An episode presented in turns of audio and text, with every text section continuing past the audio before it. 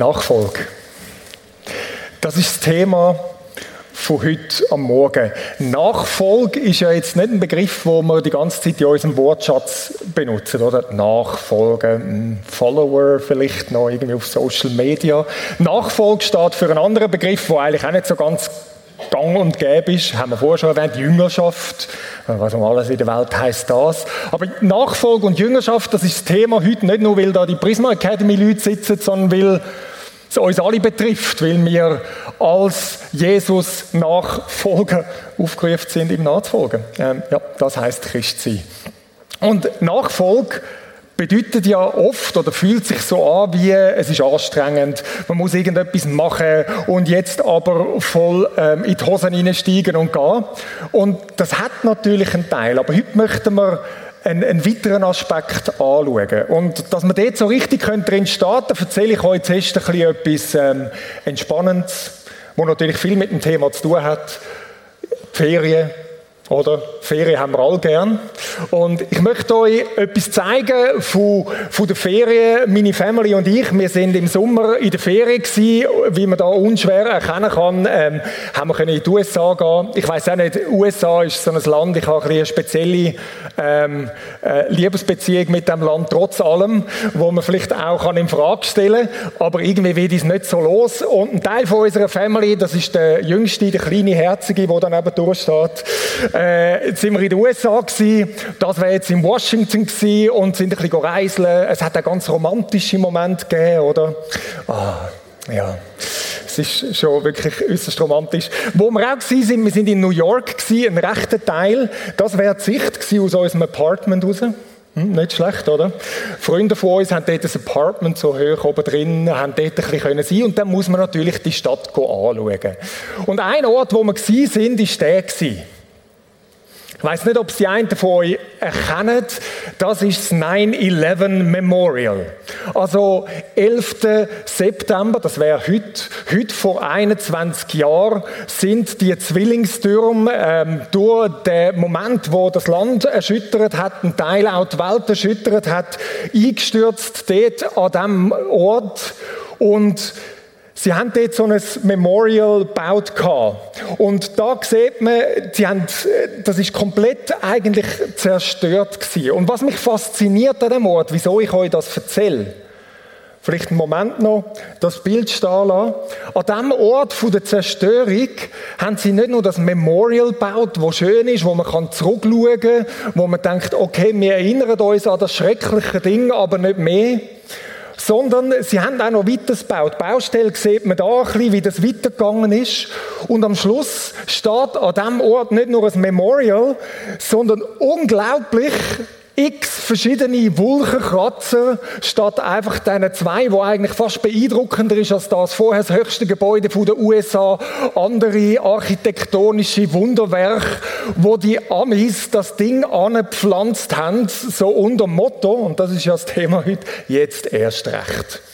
Jetzt ist an dem Ort, wo alles zerstört war, bauen wir etwas an, wo grösser, besser, krasser, oder ihr merkt schon, dass das würde mir ja den, den Amis noch geben, oder? So, ja, immer größer und.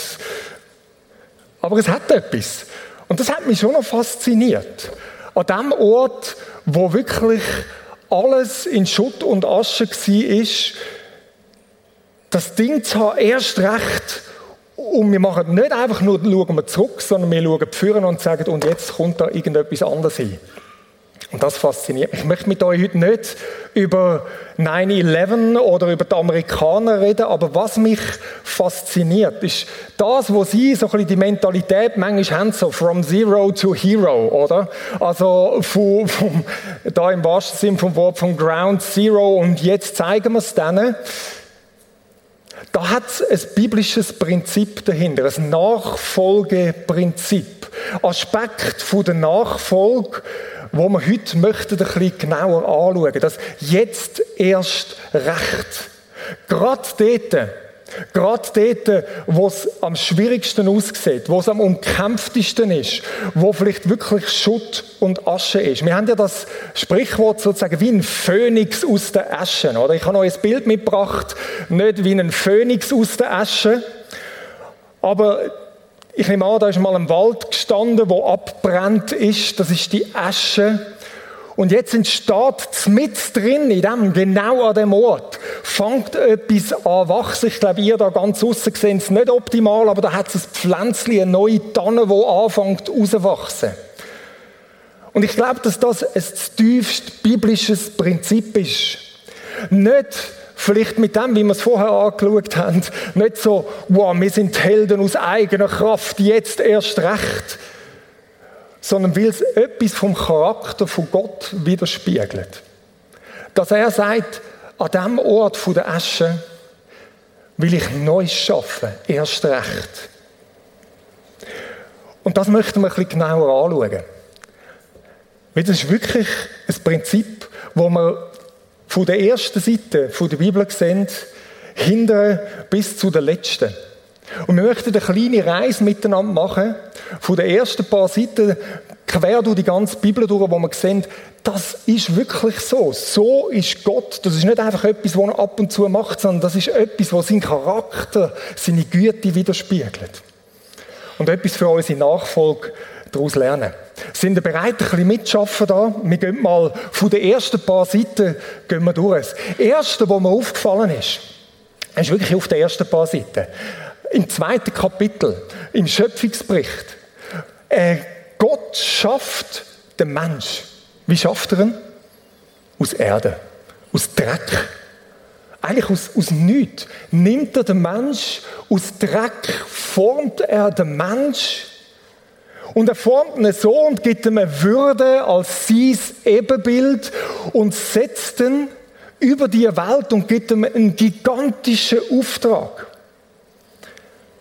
Da ist wirklich from zero to hero, oder? Schon auf, an dem Moment, wo wir Menschen das Licht erblickt haben, sehen wir, kommt so etwas aus dem Dreck zu der Krone der Schöpfung, wenn du eigentlich willst. So ist Gott dann. Abraham. Abraham, der Stammvater, Sarah, die Stammmutter vom Volk Israel, vom Volk Gottes, dort, wo das große Volk daraus entstanden ist. Aber was hat Gott Freude? Er hat Freude, ein Paar auszusuchen, wo kein Kind kann haben, wo unfruchtbar ist. Und genau dort, am Ort von ihrem größten Schmerz, nimmt es und sagt, da will ich das Volk aus dir machen. Ein großes Volk, mein Volk. Absolut faszinierend. Absolut faszinierend. Eine nächste Figur. Der Mose. Haben viele von da schon gehört, immer wieder kommt der Mose. Ja, der Mose. Was ist seine Geschichte? Eigentlich als Sklav geboren, Zumindest in einer Situation, wo Mord und Totschlag war, eigentlich Vernichtung hätte sollen dort sein, kommt am Königshof, dort in Ägypten. Und dann wird er zum Anführer werden und macht es auf eine ganz schwierige Art und Weise. Er bringt jemanden um, begeht einen Mord, muss flüchten. Zerbruch. Ein Ort, wo er definitiv nicht mehr hier hätte wollen. Und jetzt ruft ihn Gott, dort an dem Dornbusch, und sagt, Mose, Genau dort. Ich schicke dich zurück in die Asche. An den Ort, wo du weg bist. Ich schicke dich dorthin als der Befreier von meinem Volk. Der Mose ist noch am Diskutieren und Machen und tun, bis es dann wirklich geht und es ist noch ein Weg. Aber dort, genau am Ort von der größten Niederlage, fängt Gott etwas Neues an, etwas Begeisterndes. David. Der David ist doch ein guter. Ein Mann nach dem Herzen von Gott. Und mitten in seinem Leben versagt er erbärmlichst. Dort auf dem Dach sieht er die schöne Frau, die schöne Bathseba. Was macht er? Er als König spielt seine Macht, schnappt sie sich, schlaft mit ihr, es gibt ein Kind daraus. Er lässt ihren Mann umbringen, verheiratet ist sie nämlich Ein Tiefpunkt ein Tiefpunkt. Und dort drin, mit in die Buß rein, wo Gott ihn mit dem ähm, gegenüberstellt und sagt, was ist da eigentlich gelaufen? Jetzt mit in die Buß rein. Das Kind stirbt, nochmal ein Tiefpunkt. Und was macht Gott? Mit der gleichen Frau, der Bathseba, kommt ein weiteres Kind, wo Salomo geheißen hat, einer der grössten Könige, wo Israel je gehabt hat, Blütezeit von dem Land. Dort aus dieser Linie, wo eigentlich alles schief gelaufen ist, wo, hat, wo du eigentlich vergessen Und nicht nur kommt der Salomo dort raus, sondern das ist die Linie, wo nachher der Messias drinnen geboren worden ist, Jesus Christus höchstpersönlich. Zmitzt aus der Asche schafft Gott etwas Neues. Und das Volk, das versagt weiter, wie der David auch versagt hat, oder? Sie vergiegen es immer wieder unter verschiedenen Königen so fest, dass sie ins Exil geschickt werden, weg nach Babylon, Assyrien und so weiter. Und dort drin, der Prophet Amos ist einer von denen, der da recht hat können wettern, aber am Schluss vom Buch schreibt er, dass Gott die zerfallene Hütte Davids wieder aufrichten wird. Gute Formulierung, oder? Die zerfallene Hütte von David, sie sind weg gewesen. Wohin schickt er sie? Zurück an Ort von der Schmach, von der Zerstörung und sagt, und genau dort will ich es wieder aufbauen. Will ich Jerusalem wieder aufbauen. Will ich euch wieder aufbauen. So ist Gott. So ist Gott. Und wir können weitergehen. Sogar bei Jesus Christus selber. Dort außerhalb der Stadt, auf dieser Müllhalde, auf dem Schädelhügel, der Tiefpunkt, der Tod. Und mitten in dem Tiefpunkt dort, auf dem Abfallberg, ist der Moment der größten Herrlichkeit, weil durch das durch rettet Gott den ganzen Kosmos mitten aus der Asche, entsteht etwas Neues, wo man sich nie hätte vorstellen können. Und so könnte man noch viel weiter gehen. Wir könnten über den Paulus reden. Der Paulus, der, der umgereist ist, mit einer Leidenschaft, um Christen zu verfolgen, sie umbringen zu lassen, begegnet dem Jesus. Und was macht Jesus? Er sagt, gut, wir versorgen dich irgendwo in einer Schreibstube, bist ein bisschen Pharisäer und so weiter. Nein, er schickt nur auf Reisen. Das Gleiche, was er vorher gemacht hat. Aber als einer, der das Evangelium bringt, die frohe Botschaft und wo selber verfolgt und fast umgebracht wird. Und Neues entsteht. Und so könnte man weiter und weiter machen. Man kann eine Killengeschichte von der Bibel, außerhalb von der Bibel schauen. Der Tertullian, ein Killenvater, hat mal den Spruch geprägt, das Blut der Märtyrer ist der Samen der Kille. Dort im größten Zerbruch, im größten Elend, macht Gott etwas. Erst recht, trotzdem. Und baut sein Reich aus diesen Trümmern raus. Ich möchte euch etwas vorlesen. Zwei Texte, wo so ein das, was wir jetzt angeschaut haben, zusammenfassen. Das erste ist im Psalm 126. Psalm 126, da ist ein bekannter Text. Die mit Tränen säen, werden mit Jubel ernten. Ich werde euch den ganzen Psalm lesen, ist ganz ein kurzer, dass ihr noch ein bisschen Kontext habt. Als der Herr uns aus der Gefangenschaft nach Jerusalem zurückbrachte, über das haben wir vorher geredet, wussten wir nicht, ob wir wachen oder träumten. Doch dann lachten und jubelten wir laut vor Freude. Auch die anderen Völker mussten zugeben, was der Herr für sie getan hat, in der Asche, ist groß und gewaltig. Ja, der Herr hat große Taten für uns vollbracht. Wir waren außer uns voll Freude. Herr, wende auch jetzt unser düsteres Geschick zum Guten, so wie du ausgetrocknete Bäche wieder mit Wasser füllst die mit Tränen sehen, werden mit Freude Jubel ernten. Weinend geht er hinaus und streut die Saat aufs Feld. Doch wenn er zurückkommt, jubelt er über die reiche Ernte. Das ist wie das Prinzip. Ja, das sind Tränen. Ja, da ist Schwieriges. Aber zmitzt in dem Schwierigen macht Gott etwas. Zmitzt aus dem raus. Das ist das Prinzip von seinem Charakter, von Jüngerschaft, von Nachfolge. Ich werde euch einen zweiten Text noch zeigen. Aus dem Jesaja 61,7. Auch aus dieser Zeit heraus, wo sie irgendwo verschleppt sind. Und in das hinein sagt Jesaja, ihr sollt doppelt so viel zurückerhalten, wie die Feinde euch weggenommen haben, als sie solche Schande über euch brachten. Anstatt euch weiter zu schämen, dürft ihr euch für immer freuen über euer Erbe in Kanaan. Spannende. Er hat doppelt so viel bekommen. Das, was euch weggenommen worden ist, doppelt so viel. So ist Gott. Ich will eure Schande verkehren in Freude. Und vielleicht denkst du an dein Leben und siehst so einen Moment. Und das heißt, Gott sagt, nein, nein. Für eure Schmach soll doppelt die Freude und doppelt zurückkommen. Was lernen wir aus dem? Ich möchte euch so wie drei Aspekte von dem, was wir jetzt angeschaut haben. All die verschiedenen Geschichten. Wir hatten nicht Zeit gehabt, ähm, all die Texte zu lesen.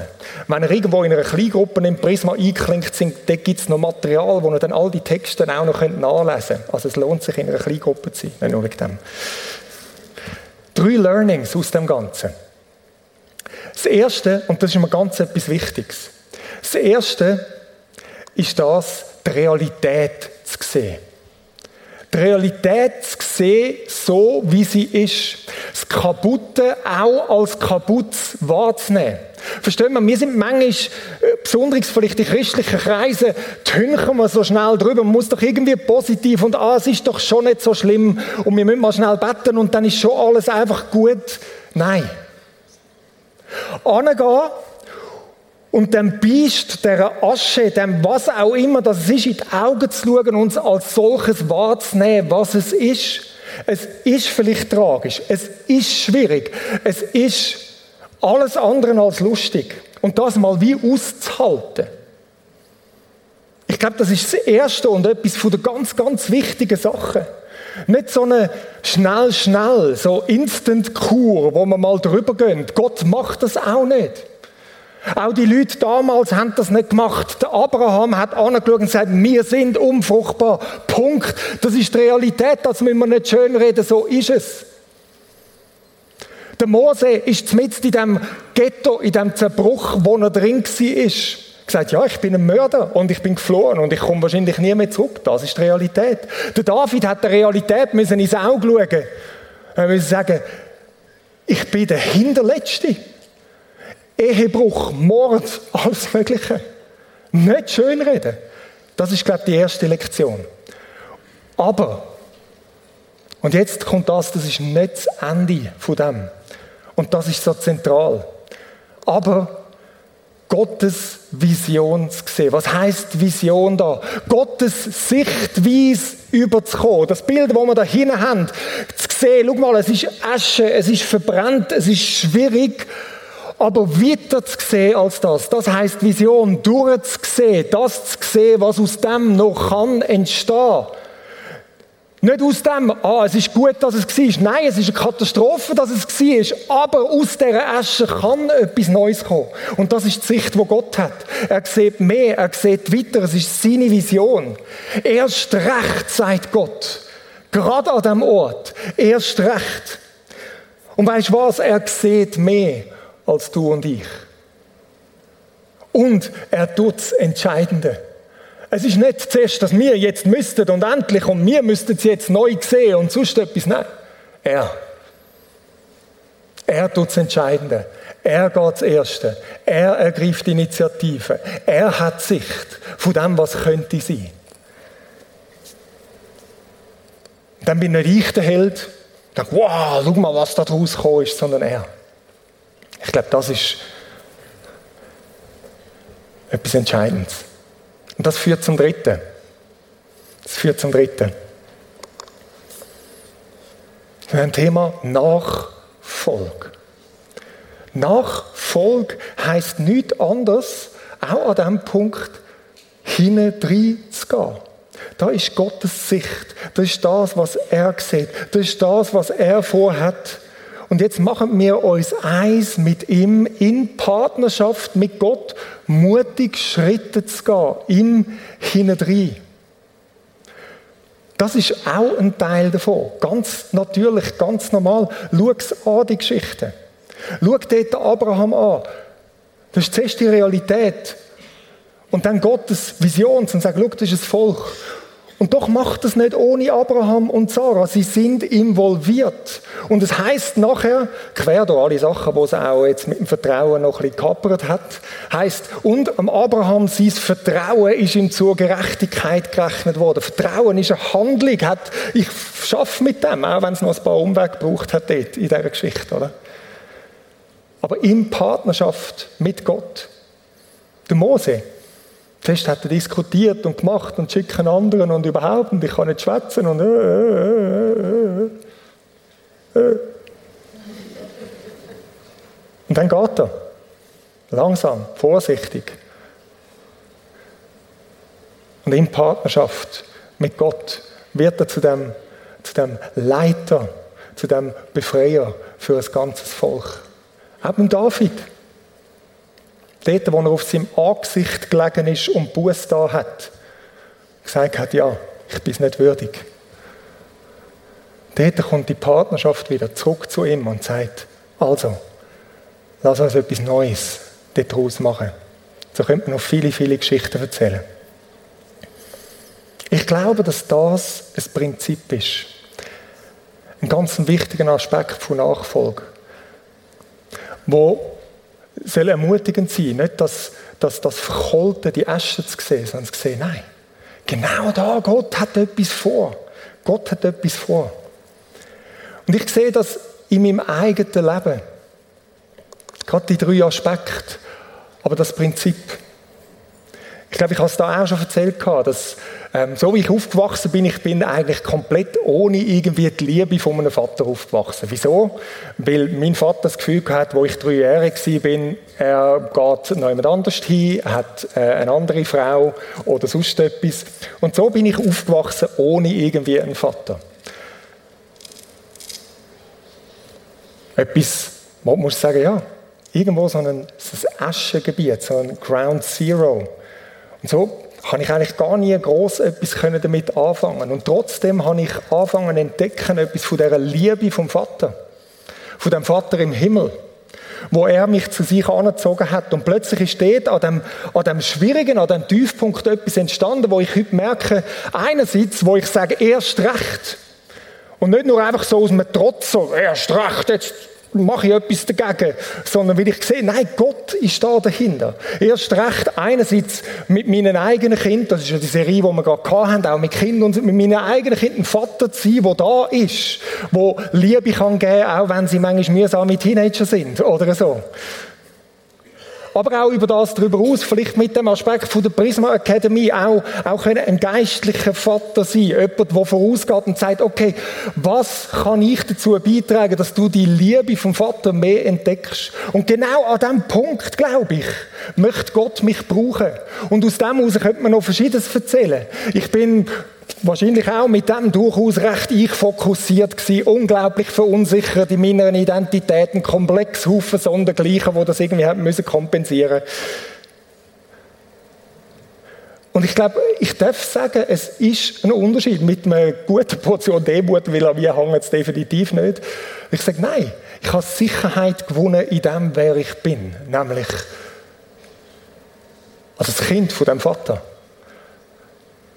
Und die Sicherheit, die hängen nicht an mir, sondern die hängen an ihm. Und ich will es mir zur Aufgabe machen und hoffe, dass das auch schon bis dahin hat können passieren, Leute dorthin zu führen, in die Identität, in die Nähe, in die Beziehung mit dem Gott hinein. Mit drin wächst Neues daraus raus.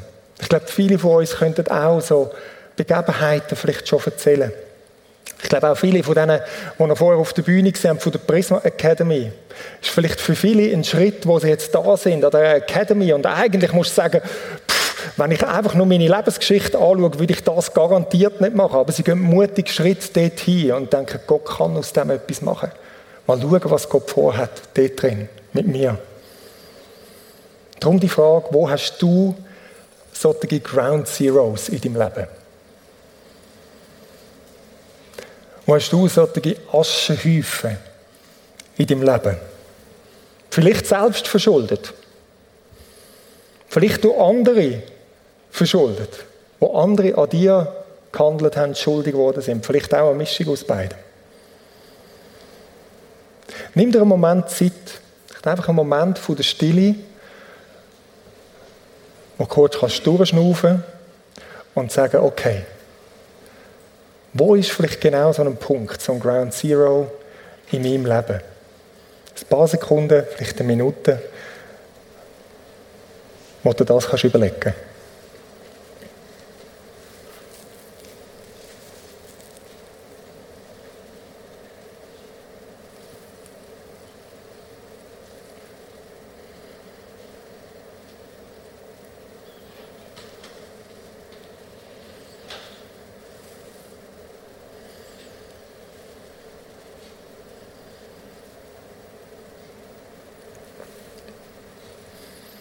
Da gibt es ganz unterschiedliches. Vielleicht ist es jetzt nicht die große Krise von deinem Leben. Du denkst, ja, ich weiß gar nicht, da ist ein, ein krasses Bild mit dem Ground Zero. Ganz so extrem ist es bei mir nicht. Aber vielleicht sind es auch andere Sachen. Vielleicht bist du heute da und, und du sagst, ich bin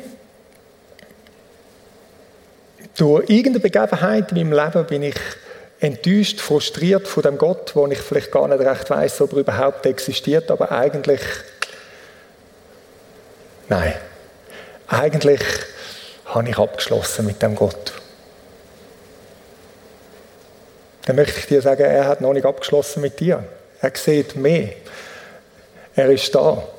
Er will nicht schön reden, was passiert ist. Aber vielleicht gibt es Möglichkeiten für dich, konkrete Schritte zu gehen und sagen mal schauen, was Gott vielleicht noch vorhat. Eine ganz praktische, konkrete Möglichkeit dort drin wäre der Alpha-Kurs, der nächste Woche startet mit dem Info zur Nacht. Wenn das du bist, das ist so ein Kurs, wo du wie sagst, ich gebe Gott eine Chance, wenn du so willst, dass er sich mir nochmal auf eine andere Art zeigen kann. Ein Kurs, wo du die Grundlagen kennenlernst, wo vielleicht die Grundlagen ein bisschen schief sind bei dir. Sagen, ich lasse mich nochmal darauf ein, ich habe den Mut, ich lasse mich darauf ein. Vielleicht ist so etwas. Denn wer weiß, vielleicht ist so ein mutiger Schritt, so ein Nachfolgeschritt, bevor du überhaupt nachfolgen willst, ist, also, ich gehe mal all den Info zur Nacht und gebe mir eine Chance. Oder vielleicht sind es auch noch kleinere Sachen. Vielleicht sitzt du da und sagst, hey, ich habe irgendwie einfach den Frust, meinen Glauben zu teilen.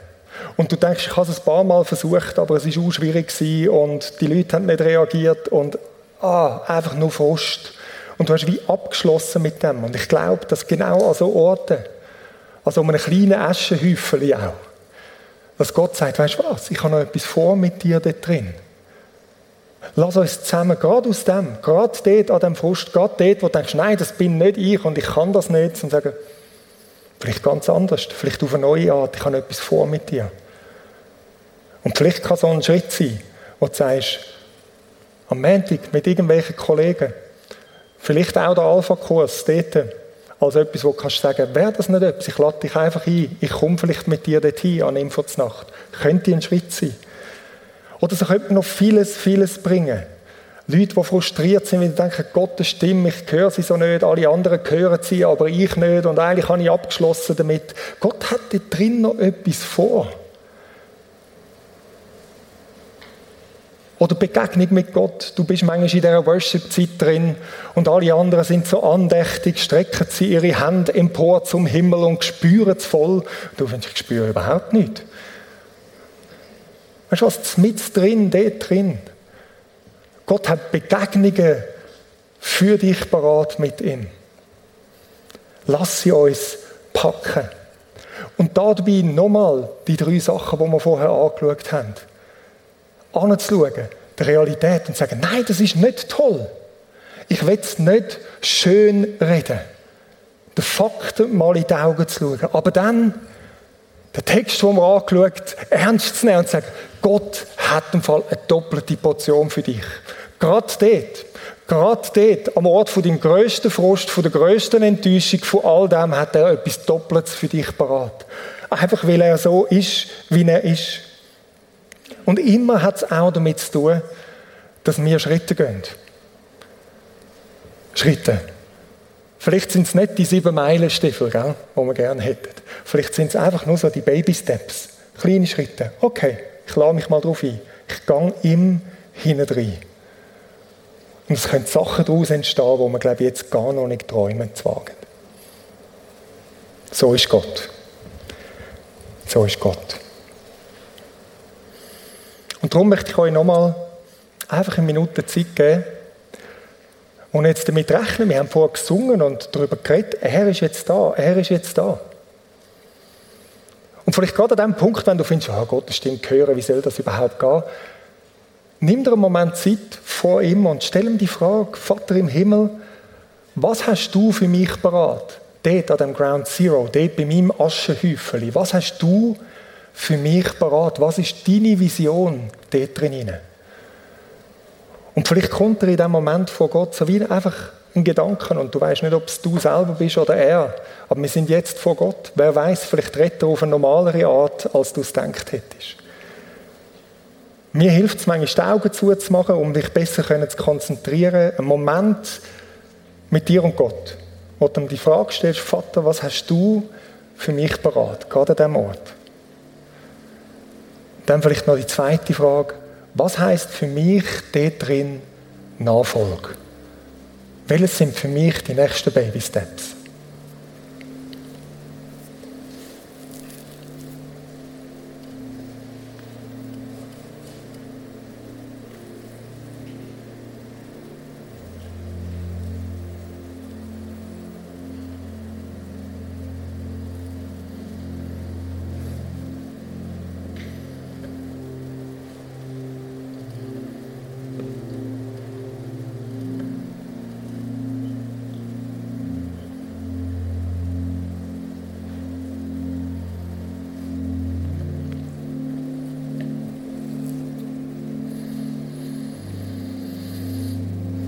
Vater im Himmel, du bist immer besser, als wir denken. Die Aussage kann ich mit Sicherheit machen.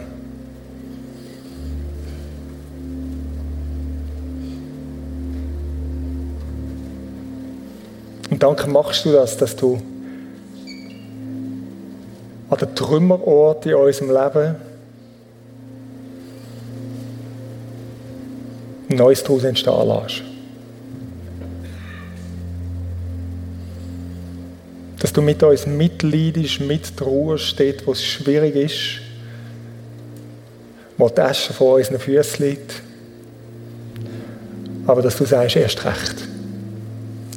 Gerade da, an diesem Ort, habe ich etwas vor mit dir, an dir, durch dich. Der Heilige Geist, ich bitte dich, dass du das Tiefe in unser Inneres senkst. Du uns das lehrst im tiefsten von unserem Herzen, dass es so ist, wie du bist. Danke dafür. Danke. Und danke gibst du uns den Mut, die Baby Steps zu machen, wo du mit uns zusammen gehen Amen.